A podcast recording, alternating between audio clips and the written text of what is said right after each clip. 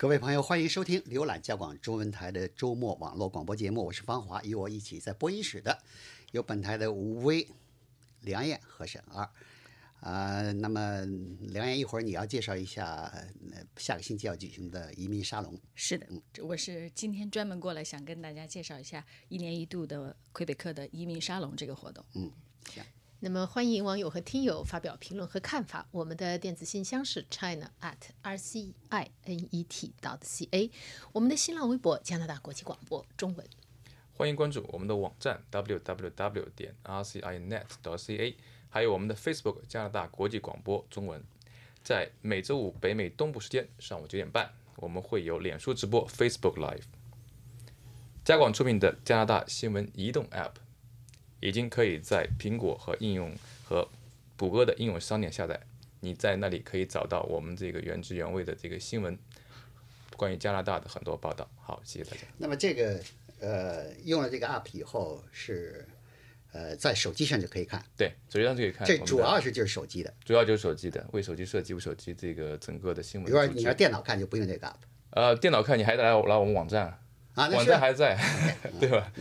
对，现在 App 是一个方法趋势吧，趋势。我们的 app 而且我们的就是现在那个下载量挺好的，嗯，这个我觉得也是一个主要的一个流量来源之一。行，所以欢迎大家啊、呃积极使用我们的 APP 啊。是是是，谢谢。梁燕，那你介绍一下，下个星期呢，又是好像是每年一度的移民沙龙活动，对在蒙特利尔举行。是，呃，我们加广中文台报道和现场直播，呃，介绍这次移民沙龙活动，今年已经是第三年了。芳华和吴前两年都主持过。多年来，魁北克的移民部呢，希望通过组织这样的一个大型的活动，来呃推广，向公众推广，尤其是向新移民啊、向新移民来推广魁北克的就业机会，还有就是对于新移民来到魁北克之后怎么找工作，有一个程序的一个介绍和帮助吧。呃，时间呢是五月二十九号，就是下个星期三和五月三十号，连续两天，而且在呃。蒙特利尔最大型的会展中心，哈，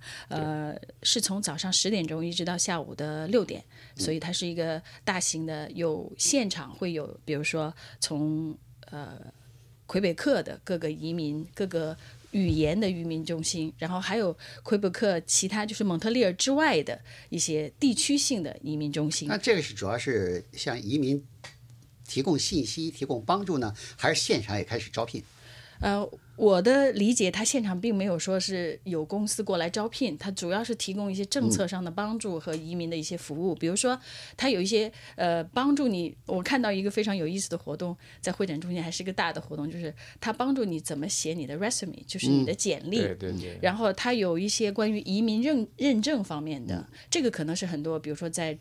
嗯中国国内或者在呃港澳台，他们有了一定的知识背景，然后有了一些专业背景的人，到了魁北克之后的一个呃一个非常担心的事情，就是说以前的那些工作经验啊、工作背景啊有有没有帮助？那他就有一个甚至帮你呃拍一个很好的照片，让你放在自己的 LinkedIn 上面，他有也有一些公司还有银行，它会有一些展台，他不是现场找帮你找工作，但是就是说他会给你提供说欢迎你来、啊。这个是细节的了。然后还有一个，今年有一个很有意思的类似的一个主题吧，每年都有一个主题嘛。今年有个类似的主题，就是说，呃，实际上蒙特利尔是新移民来了都喜欢的一个大城市嘛，包容性高。然后英语的很多人来到这儿，语言的这个问题还是一个比较大的问题。对华裔来说，尤其法语不是很多人的第一二外语，可能是第三、第四外语这样。所以他有一个呃，希望能够把让移民到蒙特利尔之外的呃活，就是去安家啊，对去找工作现在。是这个蒙特利尔，呃，离蒙特利尔几十公里、上百公里的地方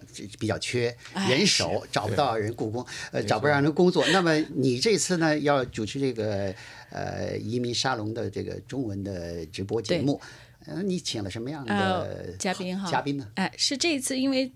考虑到他，尤其是讲到说希望移民到魁呃蒙特利尔以外的地方去、去去生活工作，所以呢，我特别请到了呃蒙特利尔的华人社区服务中心的主任李西西。李西西女士两年前来过我们的节目，她这次我跟我们的沟通上面，她这次主要就是讲说呃在蒙特利尔找工作的一些呃华裔的一些问题啊，还有就是说他们呃社区华务呃华呃这个中心怎么去推广，让大家到呃蒙特利尔以外的地方找工作。错。还有一位呢，是一位移民律师冉一桥。冉一桥是去年来过我们的节目，对啊、他以前是中国政法学院的毕业生，然后呃有很多。实践当中和理论结合的一些一些事情给我们分享。那呃，还有一位是曾经写过一本书，就是我在呃蒙特利尔开店的这样的一个、一本书的一位移民，他的名字叫做冯斌啊、大家都叫他老冯。哎，对，老冯很有意思的一个人。行，看听起来你这个既有移民组织，也也有这个移民律师专家，还有这个移民的亲身的体会故事经历哈，嗯听起来是很有意思的。那么就是祝你这个星期三五月二十九号早上十一点半，我们是有直播的。但是如果是在蒙特利尔的呃观众朋友，如果你觉得有兴趣的话，哎对欢迎大家到现场会展中心哎去支持我们，啊，也祝你这这个呃这次直播节目搞得有声有色。谢谢。好啊，那么这个星期呢，我们在节目中呢做了几篇报道，下面来给大家介绍一下。有一篇报道讲的是啊，你说这个气候生态环境的恶化，引起了很多人的关注，但是有的人关注呢，是从一个特殊角度。就是这些一一些准备做母亲的女性啊，就因为对这个生态环境、对未来的缺乏信心和担心，采取了这个什么叫生育罢工的行动。就是决定不要孩子了，不要孩子就决定不要孩子。为什么呢？就是因为觉得说，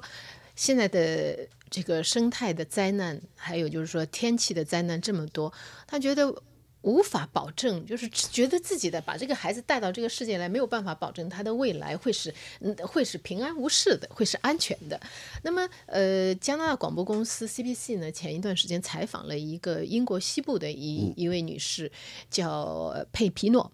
她呢，说起来，她还不是说，就是有的人本来就其实不想要孩子的人有很多各种原因，有的人本来就不想要孩子，但她还不一样，她有一个男朋友，两个人这跟就是那个原来那所谓的丁克家族还不不一样。对对，像她呢，她就只她就是说，她和她的男友在一起已经好几年，感情也挺好，嗯而且去年其实已经在开始考虑，呃，生孩子的事，就是。有了孩子，要建立一个小家庭，在什么地方安家呀？需要多少收入收入啊之类的。但是因为去年一个就是说，像去年的生态灾难，就是天气方面极端天气很多，而且呢，就是像联合国的联合国还有英国的这个气象部门发布了好几篇就是重量重量级的关于天气灾难、呃环生态灾难的这个报告。你就在这个嗯做过不少这样的报道，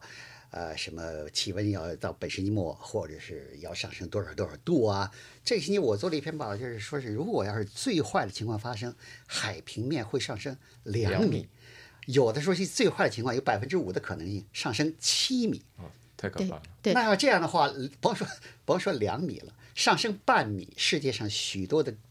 低海拔地区啊就消失了。马耳他呀，马耳他就就没有，就就就消失了。嗯要上升成两米、七米的话，绝对是灾难性的。对，对，所以呢，就是就是呃，佩皮诺和她的男友呢，最后就是在去年，实际上没有多久，在去年十一月的时候，下了决心说不要孩子。但是呢，因为像这个，他并不是本身就要做丁克的，所以呢，就。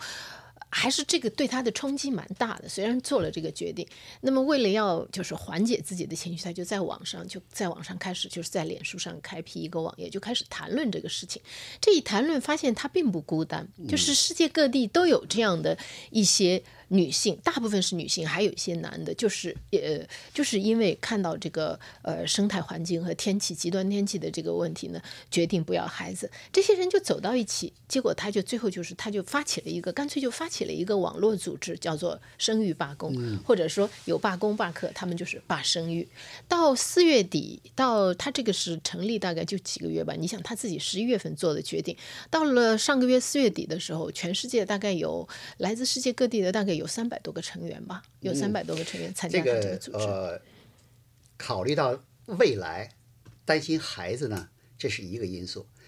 这个其实有两种考虑，一种是觉得孩子可能是面对的未来吧，太危险、太灰暗，对所以不愿意生孩子，这是从保护孩子的角度。还有一种考虑是说什么？生孩子会给地球造成更大的压力，会有增加更多的消耗，呃，消费，什么碳排碳排放都增加。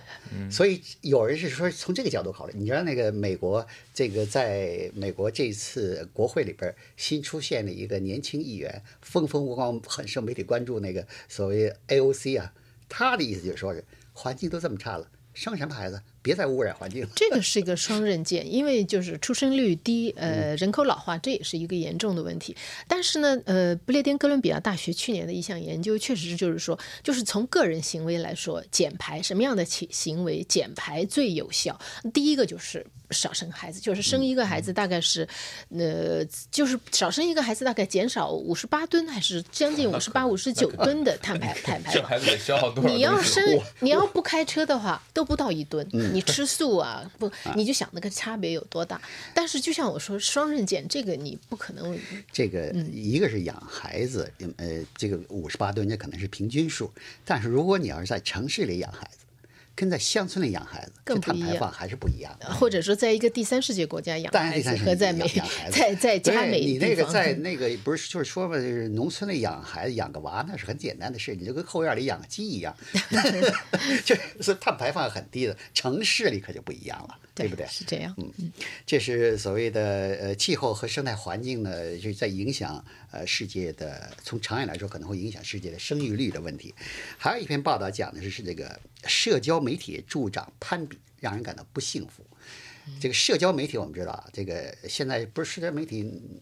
沈二你也做报道，经常讲过，社交媒体让人人都成为记者。对，还有的社交，还有一个社交媒体作用是什么？让人人都可以在这个呃，可以在这个呃网络上，让更多的人知道自己公开的显摆自己，对，显摆自己。这个呢，就是什么？炫富嘛，炫富。你说这个没错对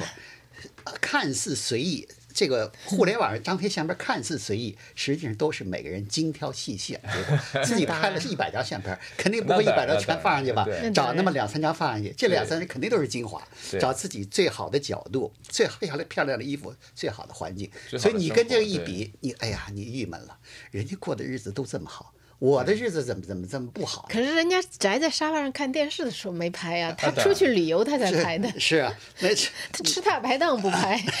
到高档的什么 高档饭店没错有的呢，像你刚才说的炫富的，更是什么是摆拍啊，都是假的。摆拍那个自己这个嗯自己没有的东西，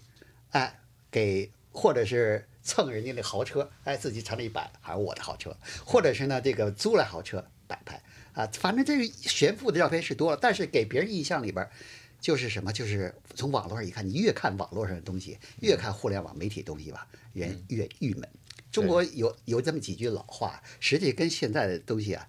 这个用起来简直是严丝合缝的合拍。一个是叫比上不足，这个比上不足，再加上社交媒体，是让越来越多的人呢郁闷。感到自己越来越更强烈的，感到比上不足因为什么？。这个这个是心理学这说啊，说是比啊是人的这个天性，但是人这个天性里有有一个有一个先天不足，他比啊、他非得往上比。中国有两句老话，一个是比上不足，还有一句比下有余有余。但是大家都往这比上不足那上面走，很少有往往后面比比下有余看。你比如这个有一社会学家的研究就很有意思，他说呢，呃，加拿大的这个美跟美国都一样了，财富都是掌握在百分之一的人的这个手里。这个百分之一的人的财富呢是增长，比如说呃过去十年来增长了一倍啊、两倍啊什么之类的，但是百分之九十的这群体呢只增长了百分之十几，呃，增长贫富差距是越越来越大。但是看你怎么比，加拿大跟美国这些人口，如果跟世界上的七十亿人口相比，你只要年薪到五万，你就在世界人口了处于百分之一的地位。对，就看你怎么比。你要跟往上面比呢，跟那些呃什么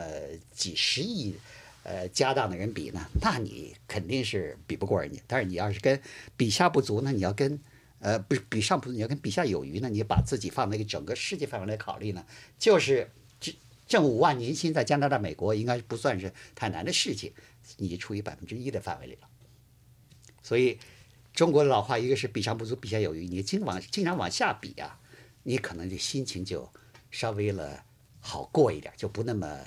呃郁闷。你老往上比，再加上社交媒体，你的日子就不好过了。就是说，你要是没鞋，你跟那个没脚的比，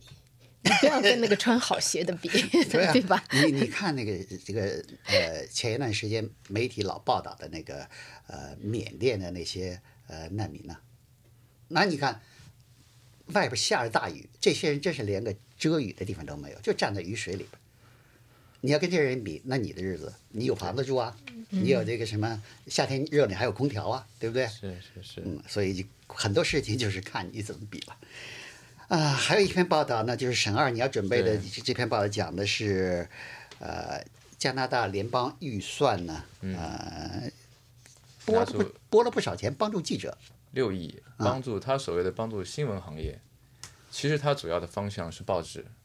你能从这个他的这个很多细节里看到，嗯，报纸。然后呢，他现在有一个最新的一个动态呢，是说他呃，他因为政府他不可能说自己去决定说给谁钱不给谁钱是吧？如果他这么去决定的话，我想反对党意见会很大，保守党意见会很大。那么他的方法就是说，他会选取出来一个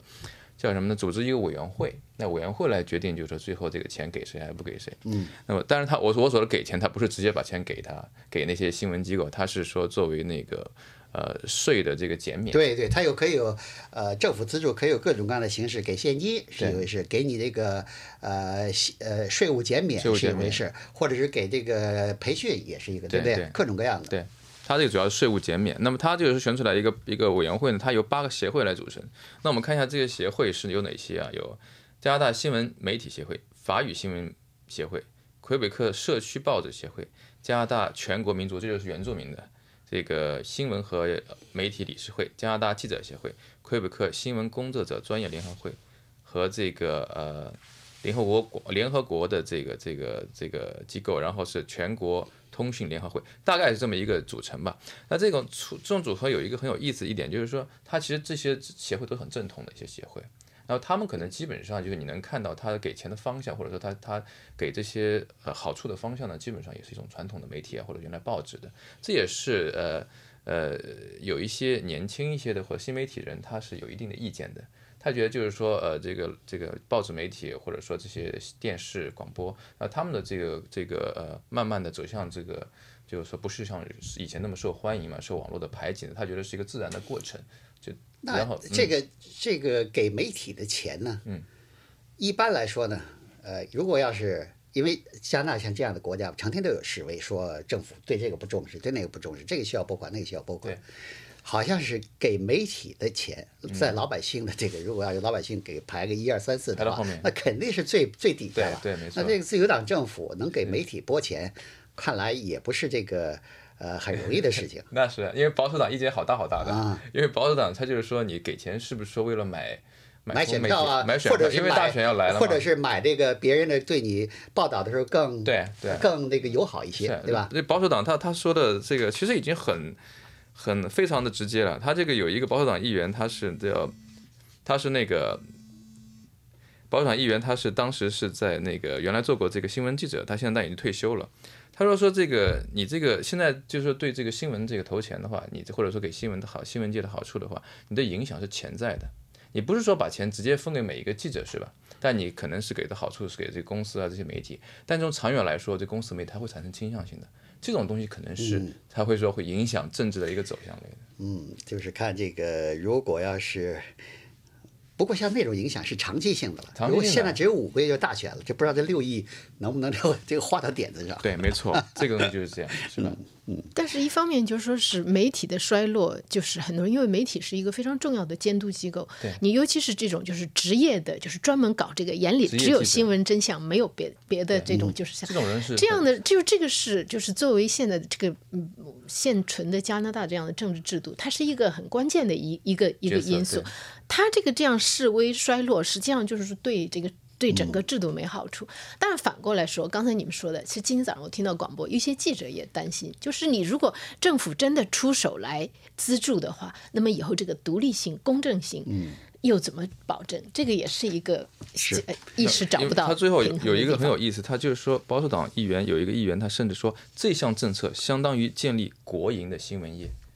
其实很尖锐的一种批评了。所以保守党一般对国营媒体，包括这个加拿大广播公司呢，是不是那么这个赞赏的？对对呃，我为你做了一篇报道，讲的是为什么华人父母啊不爱夸孩子。你像那个这个一般西方文化里边，那孩子只要干出一点小事情、一点小成就，那父母简直是这个呃会有各种各样的语言行动来表示自己的高兴啊、赞赏啊、夸夸奖啊。最典型的就是 "I'm proud of you" 这句话，这每个星期大概每个星期大概不说不说三四次，大概是都都过不去的。就只要做出一点点事情，哪怕他成绩并不好，只要他努力了，只要他没有没有特太调皮捣蛋，都是 "I'm proud of you"。这个是白人父母，但是作为作为华人父母，或者是这个哪怕东亚裔的父母呢，就不见得是这样了。那么，这个加拿大广播公司采访了一个就是来自旧金山湾区的一个自由撰稿人，叫这个呃西呃格雷斯黄林奇，他是就是他的父母是台湾人，移民到移民到美国的，就他就说。他发现，就是其实是就是一方面华人，一方面东亚人，他自己就不用说了，就是典型的传统的华人家庭这这样就是长大的，父母轻易不会表示对你的赞赏。他觉得这是一个文化的问题，就是因为在这个华人文化里面，或者说受到华裔华人儒家文化圈嘛，所以我们说的，就是他觉得说这个人是要是也是不能太太自傲的，但是这个孩子呢是父母的一部分。就是父母的延续，你夸孩子跟夸夸自己没什么两样，这个是自大的表现。但是我觉得在家庭里，其实可能可能还是有有别的，这个是一个习文化上的习惯吧。他举到的一个例子就是比较极端，他说他有一个朋友，美国的一个也也算是相当有成就的记者，叫方凤美，他是马来华裔，呃，在在美国做记者。他说他考上大学的时候。他妈妈只不说考上大学，被大学录取的时候，他妈妈就问了一句：“是哈佛吗？” 不是哈佛，所以就说：“呃，你就不用说 I'm proud of you。”后来他做记者，他的报道得了普利策奖，这是作为这是美国记者可以得到的最高荣誉了。这是他妈也没有什么激动的表示，这是 这是马来亚裔。我我估计像这种情况，你像原来几年前很风行那个所谓美国那个虎妈。那绝对不会夸自己的啊那个女儿，你这个怎么的？肯定说这还不行，继续努力，那个还需要努力，对不对？是啊，是这样的。像那个像另外一个例子就是日本裔的呃美国的花滑选手长州未来，去年冬奥会的时候，他是第一，就是第一个在冬奥会上做出呃叫做 Alex 三周呃那那样的那个那个。呃，美国女选手这样的能做这个动作的女选手，在世界上都没有几个。你说那美国父母一般来说，孩子去参加冬奥会，都在那个下面鼓掌啊、欢呼啊、流眼泪啊。他的父母呢，还在洛杉矶自己的这个餐馆里头忙呢，就没去啊。不，那你说是餐馆忙的，可能是忙于打工、忙于打拼嘛，那也有情有可原了。哎，对，你觉得情有可原，但是这个这个事情报道出来了以后，美国人可是美国人就非常惊讶，对，尤其是他他爸爸破天荒的在他上在他比赛之前给他发了一条短信，说 I'm proud of you，哦，把他给激动的，就把这个 I'm 就把这个截屏发到社交媒体上，更加显示出就是能够这样。说的父母有有多么少见？是，这是还是东西文化还是有明显的不同的。不过我我补充一句，最后就是说他的结论是什么呢？就是华人父母虽然不表示，嘴上不表示，但是实际上为孩子做出的牺牲，那是那是可能会超出白人一般的白人家庭。从不管是他自己的父母也好，还是常州未来的所谓的这主流社会家庭里边，那孩子给孩第一是给孩子，呃，年轻的时候给孩子不是年轻的小孩小的时候给他买。呃，大学储蓄基金，这就是很少的。为什么呢？觉得你自己以后，第一，你有本事考上大学，能拿着奖学金，你就不需要家里赞助。你没本事，你你想上上大学，自己去背背负那个学生贷款，学生贷款，你这也不行，那你就别上大学了，你就该该干嘛干嘛。到十八岁，嘣踢出去，你自己独立生活了。那华人家长就不是这么回事，那是从小就得给买。大学储蓄金，然后上大学的时候还给给他提供这钱那钱，学费都给交了。然后呢，嗯，什么孩子愿意跟自己住，没问题啊，你住吧。对，哪有高兴？哪有把孩子给给轰出去的问题，对吧？我没钱。嗯，还有一篇报道呢，讲的是这个加拿大人呢就觉得，呃，大麻合法化了，但是呢。大麻官方买渠道买大麻还是太贵，自己种吧。现在又春暖花开，自己种大麻。人说了，种大麻很容易，为什么呢？种大麻很很容易呢？你只要是像种西红柿一样种大麻就行。西红柿你你不管在家里买个花盆儿，你在没有后院儿，你在买个花盆儿就可以种。你要是有后院儿的呢，那种西红柿撒下种子，基本搭个架子，或者不不搭架子，到那去买一个买一个那个那个那个那个圆的铁的，嘣插在地里边儿就长出来了。人说大麻跟种西红柿一样，没有什么这个没有什么难的地方，还可以享受这个呃很便宜大麻。说你买大麻，商店里买大麻一克是呃十加元，自己种一克，你猜多少钱？五毛钱。哦，这个差别太大了。差差别很大了吧？嗯嗯。而且呢，就是呃，自己自己种大麻呢，还享受了一一种叫什么？自己种大麻的这个自由啊！一抽大麻是自由，种大麻也是一个自由，这两个自由。但是魁北克跟马尼托巴这两个省的有省政府的特别法律限制制止这两个省的居民，呃，在自己一点都不能种啊！呃一颗都不能种联邦法规定可以种四颗，哦，魁北克跟马尼托巴省规定呢是一颗都不能种。一颗都不能种啊！对，但是呢，这个呃呃，人说的种大麻呢，这个呃容易是容易，但是有一个问题，怕人偷。哦，怕人偷，我还以为是怕人闻到那个那个味道，闻味就是因为道。闻，就是因为闻到了以后呢，就就就人来偷来了。为什么？你虽然可以把后门给关上，拿栅栏挡住，什么小树丛之类的人家都不用看家里有没风大麻，一阵从这儿风刮来从这儿就从外边路过。闻到了大麻那个味道，行了，晚上过来就就割收割大麻就行了。所以呢，这个人说就是种大麻不难，保住大麻比较难。